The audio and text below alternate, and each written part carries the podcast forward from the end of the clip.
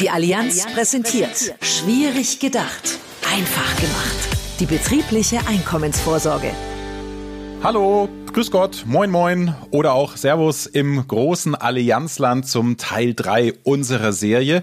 Es geht um die Einkommensvorsorge und nach den Zielgruppen und den verschiedenen Möglichkeiten der betrieblichen Einkommensvorsorge nachzuhören für Sie in Teil 1 und Teil 2, kümmern wir uns jetzt in diesem Teil um die staatliche Förderung und auch um diverse Steueraspekte. Ist ja immer wichtig zu wissen, auch das macht das ja alles viel attraktiver für Ihre Kunden, liebe Geschäftspartner. Mit dabei sind wieder die Experten der Allianz, Marco Schloss und Wolfgang Deis. Steigen wir doch gleich mal ein.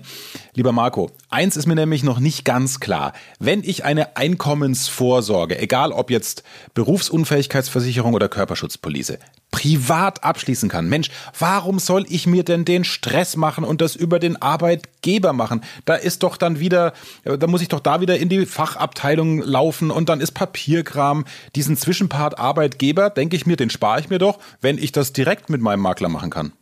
Ja, erstmal hallo, liebe Geschäftspartnerinnen, liebe Geschäftspartner, hallo Axel. Entscheidend ist hier, der niedrigere Beitrag. Okay. Durch die staatliche Förderung fallen auf die Beiträge zur betrieblichen Vorsorge keine Steuern und keine Abgaben zur Sozialversicherung an. Und diese Ersparnis reduziert den tatsächlichen Beitragsaufwand auf circa die Hälfte. Und in vielen Fällen kommt dann noch ein gesetzlich vorgeschriebener Arbeitgeberzuschuss dazu, der den Beitragsaufwand neben der Steuer- und Sozialversicherungsersparnis um ein weiteres reduziert.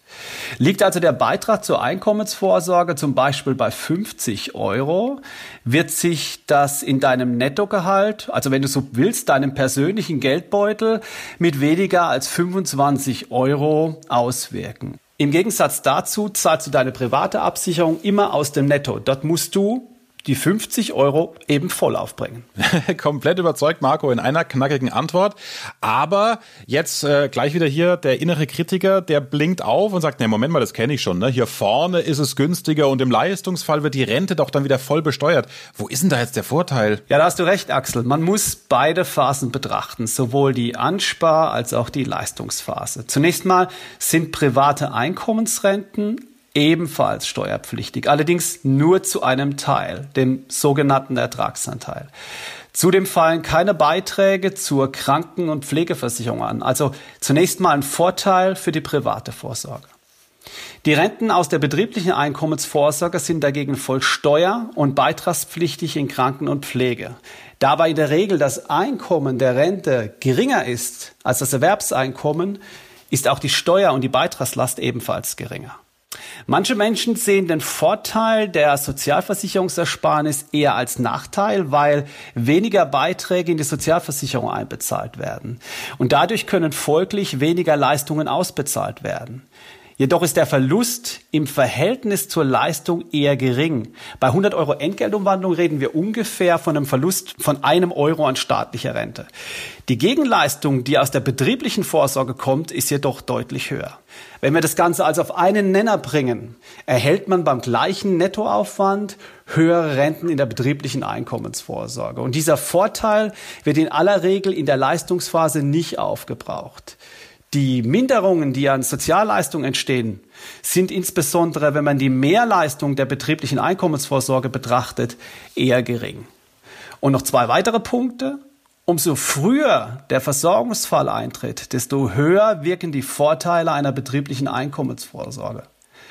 Tritt der Leistungsfall nicht ein, und das wünschen wir uns ja alle, wir wollen ja nicht berufsunfähig werden. Und dann ist eben hier der Vorteil eindeutig bei der betrieblichen Einkommensvorsorge, weil du eben nur die Hälfte der Beiträge aufwendest. Du hast schon recht, ja, wir wünschen uns nicht, dass der Versicherungsfall eintritt, aber äh, umgekehrt betrachtet, also wenn dieser Leistungsfall nicht eintritt, dann war die Versicherung umsonst und die Kohle ist weg. Das ist schon blöd, oder? Also Axel, hoffentlich, hoffentlich denkt jetzt niemand, blöd, wenn nichts passiert. Denn es soll ja nichts passieren. Ja. ähm, aber auch in dem Fall muss nicht zwangsläufig alles Geld weg sein. Okay. Auch eine Risikoversicherung wie die BU-Vorsorge oder Körperschutzpolice erhalten ja eine Überschussbeteiligung. Und entweder wird die Rente im Leistungsfall durch die Überschussrente erhöht. Das ist so die traditionelle Variante, die kennt man. Oder, und es ist neu seit Juli 2019, kann die Überschussbeteiligung angesammelt werden. Und wenn dann hoffentlich nichts passiert, wird am Ende der Laufzeit der sogenannte Ansammlungsbonus ausbezahlt. Das heißt, der Arbeitnehmer kann dann also etwas von seinen Beiträgen teilweise zurückerhalten. Also das von mir sehr zugespitzt formulierte blöd, oder? Äh, das mündet dann in diesen Ansammlungsbonus. Das heißt, das Geld ist auch nicht ganz weg. Ich fasse mal zusammen unseren aktuellen dritten Teil. Also es macht schon Sinn, die Berufsunfähigkeitsversicherung oder eben die Körperschutzpolice in die betriebliche Altersversorgung mit einzubeziehen. Das klingt vernünftig. Das hat nachweislich viele Vorteile. Soweit Teil 3 unserer Serie. Schwierig gedacht, einfach gemacht, die betriebliche Einkommensvorsorge. Zum Thema staatliche Förderung.